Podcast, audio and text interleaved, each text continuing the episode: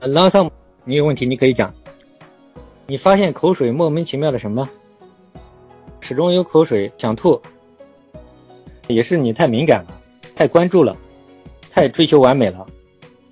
你怕这个东西就被它缠住了。其实跟铅华进退那个怕狗咬其实都类似的。像你这种东西呢，道理也是一样的，也是它有吸引力嘛。强迫症嘛，像一个漩涡，它很容易把你给抓住，一不小心你就会掉进去。就跟强化进退一样。这种难受的东西，它就有一种惯性，有一种向内的吸引力。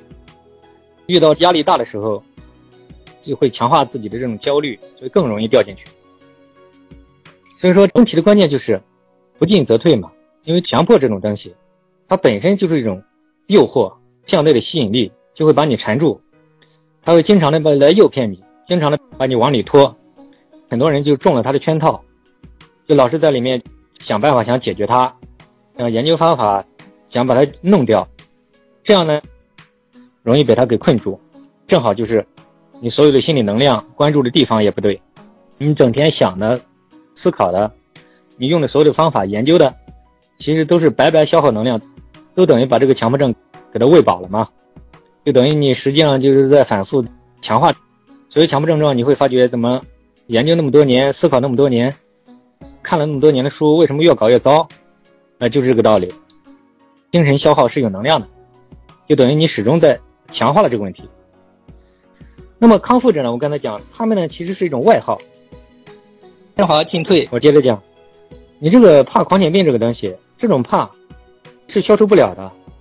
你老想通过哪个老师，就是想把它消除，这就是你始终好不了的原因。所以铅华进退，你要知道人家好是怎么好的。人家好是外号，是靠行动好起来的，他不是靠理论好起来的。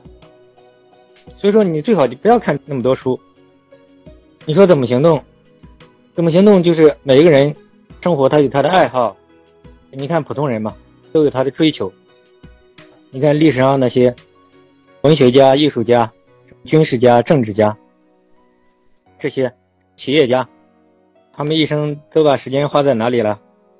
有意义的事情上，虽然跟治病没关系，但是它就是治病的最重要的东西。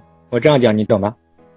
像朗萨姆，你的问题是一样的，你老是说什么，嗯，怕嘴里脏东西，什么想吐什么，你不要老是盯着这个问题想解决。我跟你讲，这个问题是解决不了的。